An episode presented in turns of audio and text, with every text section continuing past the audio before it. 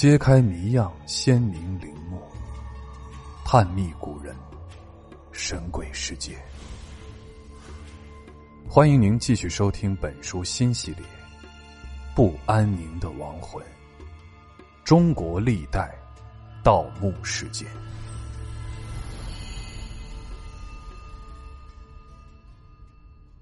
第五章：隋唐墓葬。第一节，隋代奢华石棺之谜。二十世纪六十年代，陕西省西安市玉祥门外西大街南约五十米处的一处基建工地，施工人员在施工时发现了一座构筑规整的长方形。竖井土坑墓，它由墓室和墓道两部分组成。墓室呈长方形，近地表处长六点零五米，宽五点一米，向下逐渐内收，至墓底部长五点五米，宽四点七米，深度为二点九米。墓道。在墓室南壁的正中，为斜坡式，长六点八五米，宽一点八五米至一点六零米。这类墓葬形制在考古学上称作平面呈甲字形的土坑数学墓，属于规格比较高的一种墓葬。在对古墓的进一步挖掘过程中。考古人员发现了一具完整的石椁。考古人员打开石椁以后，一具雕刻精美的仿殿堂石棺跃入眼帘。石棺平面呈长方形，是三间有浮雕的房屋形状，长一点九二米，宽零点八九米，高一点二二米。棺盖。由整块石头雕刻而成，盖下部分由六块石块相为一体，中间开门，两侧开窗，四周刻有董狗、门窗、瓦当，并线刻有青龙、朱雀、侍从等图案，俨然是一座隋代歇山式建筑的缩影。与同时期的其他墓葬相比，李敬训的埋葬地点和埋葬方式尤为特殊。墓志称，李敬训死后，当年十二月埋葬于大兴城长安县修祥里万善尼寺。万善尼寺是当时埋葬众多妃嫔的皇家尼寺。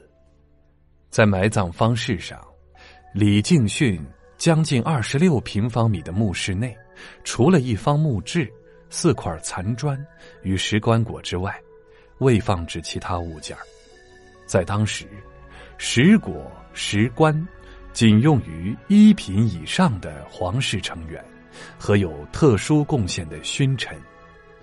李敬训是皇太后的宠孙。死后享用石椁石棺，当属于特加优厚。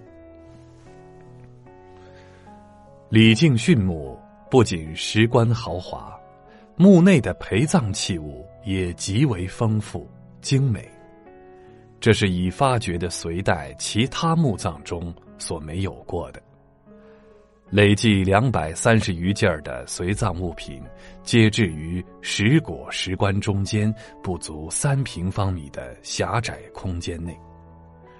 除了一般常见的陶俑及少数陶器以外，考古人员还出土了大批珍宝，如金器，有嵌珠宝金项链、嵌珠宝金铃、金戒指、金杯。金钗饰品等，以及玻璃器、玉石器、钢铁器、鼓、木漆器和丝织品等，其中，金项链和金镯是波斯的制品，玻璃瓶和所成香水也来自国外。从这些随葬品中可以看出，陶俑和陶器属于仪仗类的殉葬品，陶、瓷、铜、铁、骨、木、漆器是日常的服御器，种类齐全。几乎是把死者生前所需的日常物品一件不漏的殉葬了。对于一个年仅九岁的女童而言，即便是生前如何深受宠溺，也还是超出了一般理智所允许的范围。那么，我们提到的李敬训是谁呢？李敬训。字小孩儿，是隋朝左光禄大夫、齐州刺史李敏的第四女。李敬训家世显赫，他的曾祖父李贤是北周骠骑大将军、河西郡公，祖父李崇是一代名将，年轻时随周武帝平齐。之后又与隋文帝杨坚一起打天下。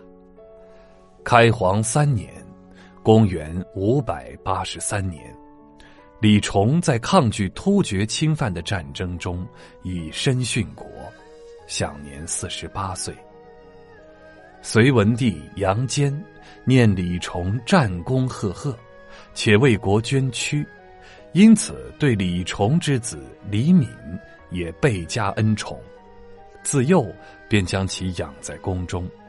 开皇初年，周宣帝宇文赟、皇后杨丽华的独女宇文娥英，亲自选李敏为婿。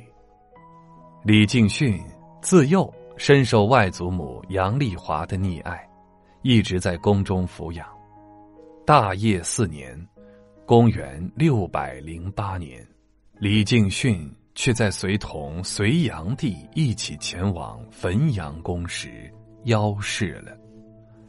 杨丽华对此十分伤心，便亲自主持了李敬训的丧事。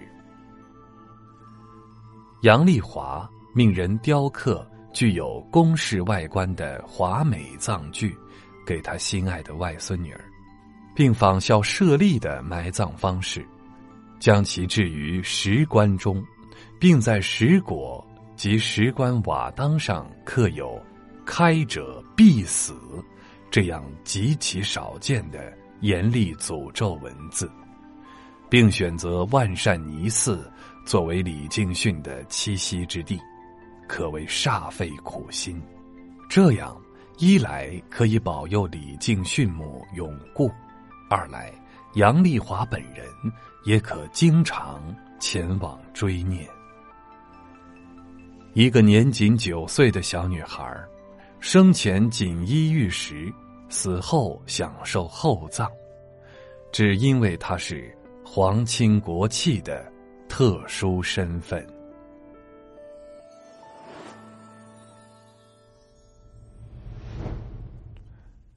本集的趣味链接：何为歇山式？建筑，歇山式是古建筑中造型最优美的一种建筑形式，其特点是屋面的下部有四坡，而上部只有前后两坡，两山丰厚的山花垂直落在了下部的屋面坡上。歇山式屋面有一条正脊，四条垂脊，四条腔脊。故又称为九脊殿，宋代称它为下两头灶。歇山建筑屋面峻拔陡峭，四角轻盈翘起，玲珑精巧，气势非凡。它既有五殿建筑雄浑的气势，又有攒尖建筑俏丽的风格。